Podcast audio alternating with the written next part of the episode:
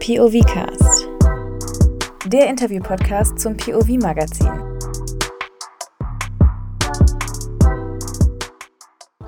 Hallo und herzlich willkommen zur zweiten Folge des POV Casts. Ihr kennt das bestimmt selbst von Recherchen. Es gibt einige Namen, über die man immer und immer wieder stolpert. In meinem Fall beim Thema Sorgearbeit waren das Sascha Vernon und Almut Schnerring. Das Paar- und Autorenteam hat die Bücher Die rosa-hellblau-Falle, in dem es vor allem um Rollenbilder im Kinderzimmer geht, und das Buch Equal Care über Fürsorge und Gesellschaft geschrieben. Die beiden haben 2016 außerdem den Equal Care Day ins Leben gerufen, ein Aktionstag rund um Sorgearbeit. Der findet immer am 29. Februar statt, einem Datum, das es nur alle vier Jahre gibt um darauf hinzuweisen, dass Männer durchschnittlich vier Jahre bräuchten, um die gleiche Sorgearbeit zu verrichten, die Frauen in einem Jahr leisten. Weil das Team so eine Instanz im Sorgearbeitsdiskurs ist, habe ich mich besonders gefreut, als Sascha zugestimmt hat, Teil meines Projekts zu werden. Wir haben uns recht spontan über Zoom getroffen und hatten nur ungefähr 20 Minuten Zeit. Das war super schade, weil jede von Saschas Antworten spannend genug war, um alleine darüber 20 Minuten zu sprechen. Ich hoffe, ihr freut euch darauf, unter anderem zu erfahren, was Wikinger, Hip-Hop und Sorgearbeit miteinander zu tun haben. Viel Spaß! Hi Sascha und herzlich willkommen. Super cool, dass du zugesagt hast und ich dir heute ein paar von meinen brennenden Fragen stellen darf. Hallo, danke schön. Freue mich. Äh, ich habe natürlich erstmal eine kleine Frage zu dir. Und zwar ähm, habe ich festgestellt, du hast deutsche Literatur studiert und du hast mehrere Publikationen ähm, zu Hip-Hop rausgebracht. Richtig. Also Musik und Rap-Texte waren so das, was dich definiert hat. Und auf einmal kam ein Buch über Rollenklischees und dann auch direkt noch eins. Wie kam es denn zu dieser äh, Gesinnung, zu dem Gesinnungswandel oder zu diesem Themenwechsel? Das ist äh, von außen betrachtet vielleicht ein, ein, ein, ein, Themenwechsel, aber eigentlich ist es kein Themenwechsel, weil auch bei Hip-Hop, was ich darüber geschrieben habe, ging es ganz oft, ganz oft um Rollenbilder, um Ausgrenzung, um Zugehörigkeit. Also das sind Themen, die natürlich im Hip-Hop auf einer anderen Ebene und auch mehr mit Fokus auf Rassismus äh, betrachtet werden. Aber Homophobie, Frauenfeindlichkeit, das ist im Hip-Hop ja leider, jetzt gibt es gerade Hashtag Rap MeToo, äh, mhm. natürlich äh, ganz, ganz wichtige Themen und die haben da sehr viel damit zu tun. Deshalb ist es äh, von weit außen betrachtet ein großer Sprung, aber von dem, wie ich schreibe, worüber ich schreibe, was mich, was mich beschäftigt als Autor, ist es, ist es sehr nah einfach dran. Und wenn wir äh, Equal Care als das neueste Buch äh, auf Hip-Hop übertragen, äh, dann, dann und, und gerade auf die Anfänge von Hip-Hop, da ist eine ganz große, eine ganz große Nähe auch. Also diese, diese Entstehungsgeschichte in der Bronx, eben sich nicht zu prügeln, mhm. sondern mit, mit Worten wieder zu streiten oder über Tanzbewegungen Bewegungen und diese Community, die da aufgebaut wurde, das hat ganz, ganz arg viel mit sich kümmern um andere zu tun. Und ähm, wenn man den Hip-Hop und äh, die, die ganze Kultur von den Anfängen her betrachtet und von ihrem Wesen her ernst nimmt, dann sind wir sehr nah an Care-Arbeit, also an dem sich um andere kümmern und eine Gemeinschaft schaffen und sich Gedanken machen, wie funktioniert das, dass wir als Gesellschaft äh, gut zusammenleben können, dann ist das sehr nah. Das ist eine richtig interessante Parallele, die ich auf jeden Fall noch nie gezogen habe und auch noch nie gehört habe. Äh, vielen Dank, dass du das geteilt hast. Das finde ich super interessant. Jetzt könnten wir allein darüber schon eine halbe Stunde reden. Aber ich habe natürlich ein paar Fragen vorbereitet. Ähm, denn ich habe mich gefragt, äh, im Laufe meiner Recherche zur Sorgearbeit bin ich immer wieder auf die gleichen Sätze gestoßen. Dinge wie, das liegt Frauen einfach mehr. Frauen haben schon immer die Hausarbeit gemacht und das stimmt ja nun mal auch, dass sehr lange das sozusagen der Hauptjob war der Frau. Was ich aber nicht verstehe, ist, woher kommt das denn? Warum, war, woher kommt die Idee, dass nur Frauen die sind, die sich kümmern? Das ist, äh, äh du hast das zu Recht gesagt, es äh, fühlt sich sehr alt an, aber ist gar nicht so alt, sondern, also wenn wir äh, die Archäologie, die ist da gerade in einem, in, einem, in einem Paradigmenwechsel. Auch die Mittelalterforschung. Äh, ein Beispiel ist, dass wir äh, in, in, in Schweden dieses berühmte Wikingergrab ich weiß jetzt gerade den Namen nicht, aber das wurde dann halt immer als, weil da Waffen und, und Schilde und so da drin waren, als Grab eines Mannes äh, gelesen, gesehen. Mhm. Äh, und dann hat das nie hinterfragt, bis jetzt vor zwei, drei Jahren äh, mal eine DNA-Analyse gemacht wurde und sich herausgestellt hat, dass äh, von, den, von genetisch diese Person ein weiblich war. Also mhm eben, eben kein Mann, zumindest kein, kein chromosomisch XY-Mann, sondern ein Doppel-X. Mhm. Ähm, und das zeigt einfach, dass wir dass wir unser aktuelles Sein und unsere aktuellen Rollenbilder gerne auf die Geschichte übertragen und so sagen, ja, da kommt das her und deshalb ist das so und äh, wenn das schon mhm. so alt ist, dann ist das ja auch gut.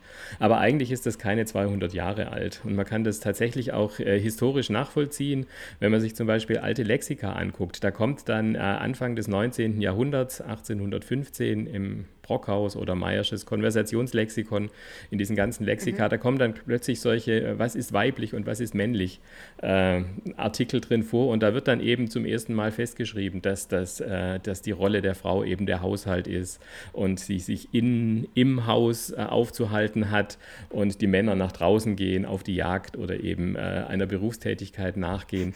Und das war damals nicht, äh, das war damals keine, keine, keine gesellschaftliche Normalität, sondern das war eher so eine, so eine Norm, da wollen wir hin. Das war eher so ein Ideal, also ein bürgerliches Ideal, das da beschrieben wurde. Und von mhm. den Lexika ging es dann in die Gesetzesbücher und jetzt haben wir 200 Jahre später so einen Zustand, wo wir denken, das sei natürlich. Aber in, in, in, der, in der Steinzeit sind alle Menschen allen Geschlechts gemeinsam auf die Jagd gegangen, wenn Jagd gerade mhm. angesagt war. Und sie sind gemeinsam Beeren sammeln gegangen und äh, Getreide ernten, auch in bäuerlichen Gesellschaften. Da hat man nicht getrennt nach Geschlecht, sondern äh, da, da kam das Gewitter und man hat, äh, musste jetzt schnell noch den Weizen ernten und dann sind alle, die gehen konnten und die irgendwie mithelfen konnten, mitgegangen, egal welchen Alters und egal welchen Geschlechts. Also wir haben äh, viele, viele, viele Jahrtausende über Jahrtausende sehr viel äh, gleichberechtigter gelebt als in den letzten 200 Jahren. Und äh, wir nehmen aber gerne die 200 Jahre zum Maßstab und sagen dann, ja, so ist das und äh, Frauen machen das lieber und die können das auch besser und äh, alles Rollenbilder, alles äh, Vorstellungen in unseren Köpfen, die aber mit einer biologischen, historischen, archäologischen Realität nicht unbedingt so viel zu tun haben. Wenn du jetzt sagst, das ist alles erst 200 Jahre alt, wie kam denn dann vor 200 Jahren diese Idee? Hast du da eine Theorie oder gibt es da Theorien? Warum war es nicht andersrum? Warum war es nicht, weil ich meine, äh, Hausarbeit ist oft sehr körperlich anstrengend. Ähm, man kann vielleicht im Beruf eher am Schreibtisch sitzen dann wäre es doch eigentlich die logische Schlussfolgerung zu sagen, der starke Mann macht lieber mit seiner Muskelkraft den Haushalt, oder? Definitiv. Äh, und die meisten Unfälle passieren ja auch im Haushalt. Also es ist durchaus mhm. auch eine gefährliche Arbeit, weil das immer so ein ja. Argument ist von, äh, von männerrechtlicher Seite. Äh, ja, und die Männer ziehen in den Krieg und diese, diese ganzen schwierigen Jobs. Also Gut, das war Anfang des Jahrhunderts, also des vorigen Jahrhunderts vielleicht noch der Fall, dass das, äh, dass das wirklich schwierige Jobs waren. Aber den, den Hauptjob, den Männer heute machen, das ist in irgendwelchen Verwaltungen äh, zu sitzen. Also alles andere äh, gefährlich und auch nicht körperlich, sondern äh, eher ja. umgekehrt. Man sitzt so lange, bis man Rücken hat.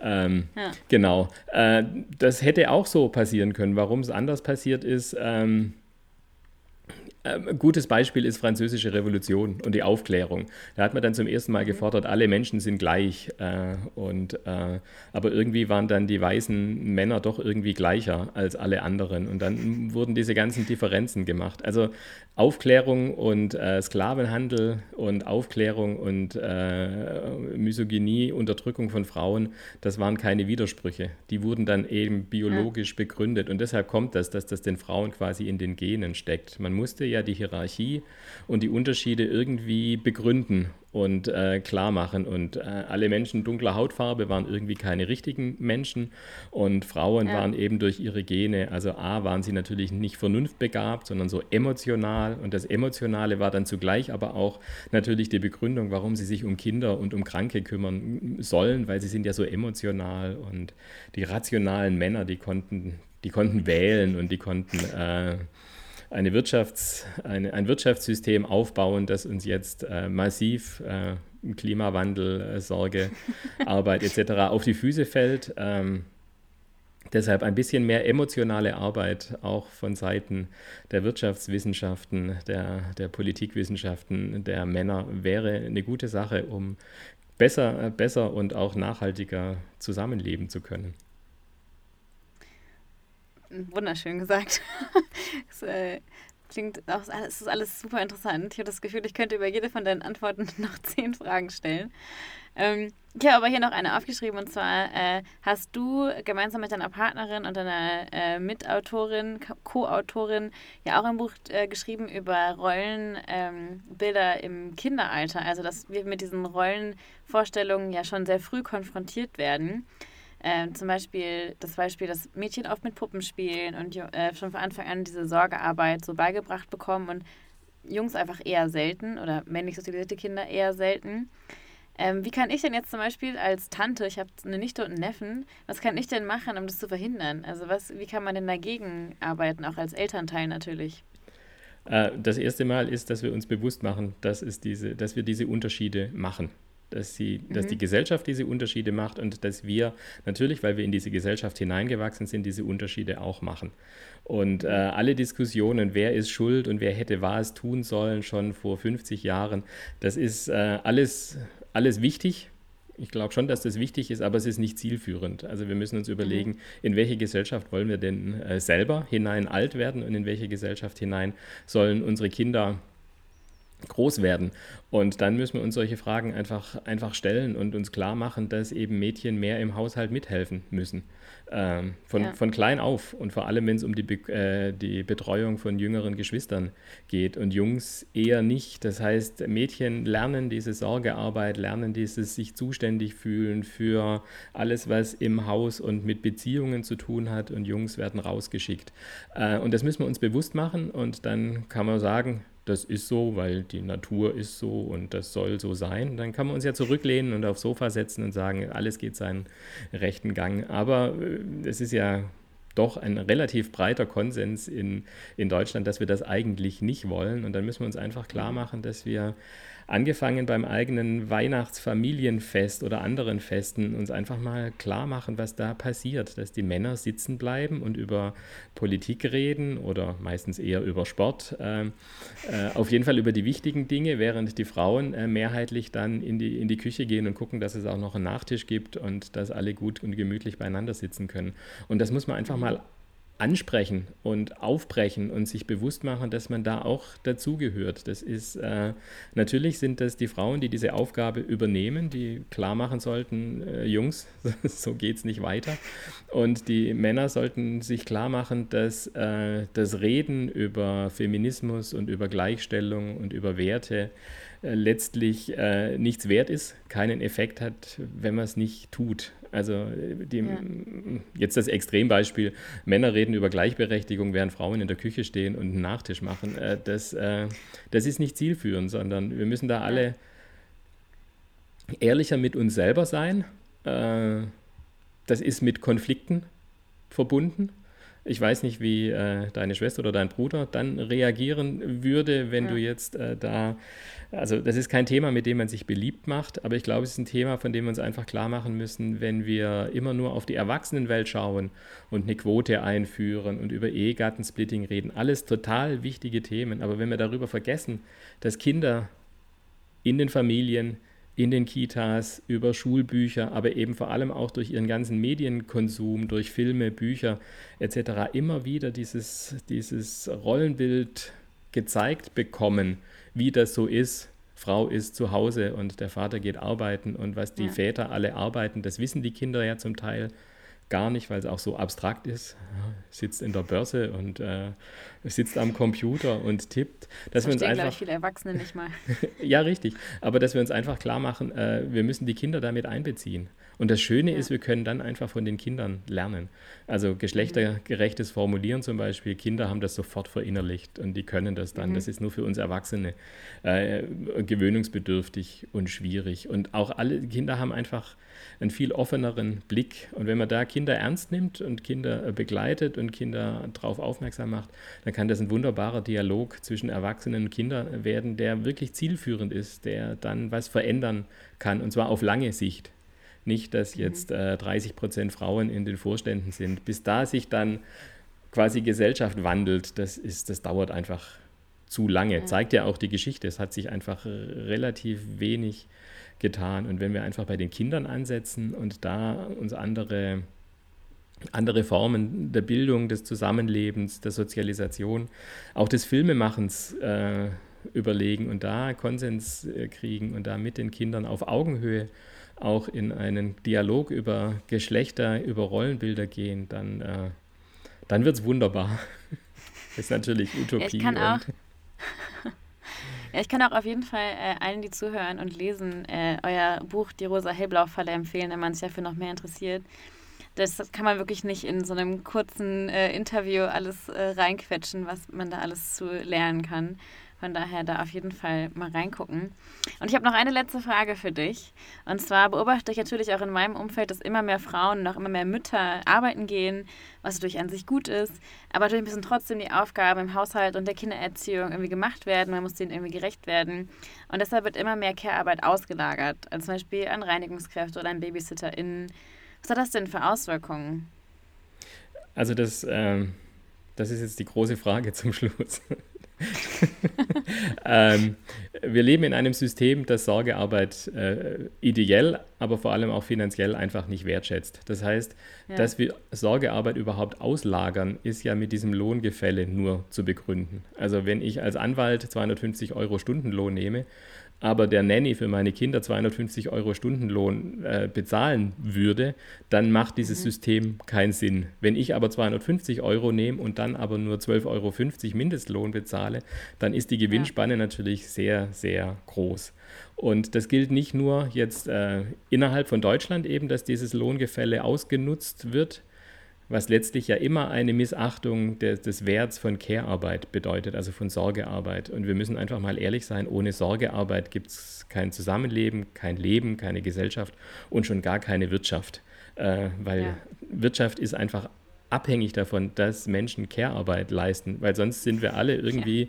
ungebildet, äh, unerzogen, äh, schlecht gekleidet, schlecht ernährt, äh, ungesund, dann äh, sind wir auch keine guten Arbeitskräfte. Und ähm, deshalb ist es wichtig, dass wir, dass wir uns das bewusst machen. Und das funktioniert auch zwischen Staaten. Also die beliebte, mhm. äh, es gab jetzt vor kurzem sogar eine Werbung äh, auf einem Bus hinten drauf, Omis neue. Polin äh, die das klar macht. Also äh, wir, es funktioniert ja nicht nur innerhalb von Deutschland, sondern es funktioniert ja auch über Grenzen. Das heißt, ja. polnische Pflegekräfte, die meistens gar keine ausgebildeten Pflegekräfte sind, werden für drei Monate nach Deutschland geholt und leben dann in den Haushalten von unterstützungs- und hilfebedürftigen Deutschen die sich das mhm. leisten können. Und äh, natürlich haben die polnischen Frauen auch Angehörige, um die sie sich eigentlich kümmern müssten. Und dann ja. geht die Kette weiter, dann holen die sich Leute aus Bulgarien oder aus der Ukraine. Aber irgendwann ist diese Sorgekette zu Ende. Irgendwann mhm. ist in einem Land, das finanziell sehr, sehr viel schlechter gestellt ist, äh, ist dann die Sorgelücke da. Da sind dann Kinder, alte Menschen, Menschen mit Behinderung einfach nicht mehr versorgt, weil wir die Leute hier zu uns herholen, weil wir dieses Lohngefälle, weil wir dieses Machtgefälle auch zwischen Nationen zu unserem Vorteil ausnutzen. Das kann man sagen, ja, ja, die anderen sind selber schuld und wir haben uns das ja auch alles erarbeitet. Man kann aber auch einfach sagen, das ist eine Ungerechtigkeit und das ist eine Rücksichtslosigkeit, die, die Folgen hat für die Entwicklung der Länder, aber natürlich auch Folgen hat für unser eigenes Zusammenleben. Und äh, das sollte man einfach mal beim Namen auch benennen. Also wir reden immer über Sorgearbeit, über Fürsorge und über Care-Krise. Wir sollten mehr darüber reden, über die, die von dem System profitieren und die keine Sorgearbeit leisten. Das Gegenteil von Sorgearbeit leisten ist Rücksichtslosigkeit. Und Rücksichtslosigkeit wird in diesem System momentan auch in allen, in vielen, vielen von diesen, von diesen Bundesregierungsplänen, äh, Pflegekräfte aus Mexiko zu holen, wird das belohnt. Rücksichtslosigkeit wird belohnt. Und dann äh, am Anfang haben wir die Brücke zwischen Rollenbildern und ähm, und Hip-Hop gehabt. Äh, und dann schließen wir einfach die, die Brücke zur, zur, zur, zur Klimadebatte. Also Rücksichtslosigkeit ja. nicht nur im Umgang mit anderen Menschen wird belohnt, sondern Rücksichtslosigkeit im Umgang mit den natürlichen Ressourcen, mit diesem Planeten wird eben auch finanziell belohnt. Und da müssen wir raus aus diesem Kreislauf. Das war ein super schönes Schlusswort. Ich danke dir, dass du so viele Themen geöffnet hast. Ich glaube, äh, wenn ich das jetzt gehört hätte, hätte ich Lust, erstmal über alles nachzulesen, was natürlich sehr cool ist. Deshalb vielen Dank, dass du dir Zeit genommen hast. Und ähm, ja, ich werde auf jeden Fall eure beiden Bücher verlinken, damit äh, jeder, der möchte, sich die mhm. zulegen kann. Ich kann die wirklich sehr empfehlen. Und dann wünsche ich dir noch einen ganz schönen Tag und nochmal vielen Dank. Und ich möchte noch ganz zum Schluss hinterher schieben, dass wir ja eine Initiative sind. Wir sind ein Verein, der Equal Care Day und der Goldene Zaunpfahl. Das ist alles unter einem Vereinsdach und äh, da sind alle Menschen eingeladen, selber mit aktiv zu werden, weil das war das, was für uns am Anfang einfach sehr schwierig war. Wir haben uns einfach sehr allein gefühlt. Ja, was machst du denn jetzt mhm. und wie geht das? Und in den letzten Jahren hat das Thema einfach sehr viel Dynamik entwickelt und da sind in andere Initiativen auch noch entstanden, aber da gibt es jetzt plötzlich Möglichkeiten, selber aktiv zu werden und äh, mitzuarbeiten am gesellschaftlichen Wandel. Gerne mit uns oder mit irgendjemand auf jeden Fall. Da ist, da ist, da ist, da ist viel zu tun, aber es gibt auch gute Möglichkeiten, etwas zu tun. Dankeschön. Vielen Dank. Tschüss. Tschüss. Danke fürs Zuhören. Wenn euch der Podcast gefallen hat, dann könnt ihr ihn bei Spotify abonnieren. Ihr bekommt dann immer eine Nachricht, wenn es eine neue Folge gibt. Ich hoffe, wir hören uns nächste Woche wieder. Da rede ich mit Sebastian Tigges. Der ehemalige Rechtsanwalt hat nach der Geburt seines Kindes mit Schauspielerin und Autorin Marie Nasemann ein Jahr Elternzeit genommen, während sie weitergearbeitet hat. Ob die Elternzeit genauso chillig war, wie er es sich vorgestellt hat und ob ihm der Schritt dahin leicht gefallen ist, erfahrt ihr nächste Woche. Bis dahin, tschüss!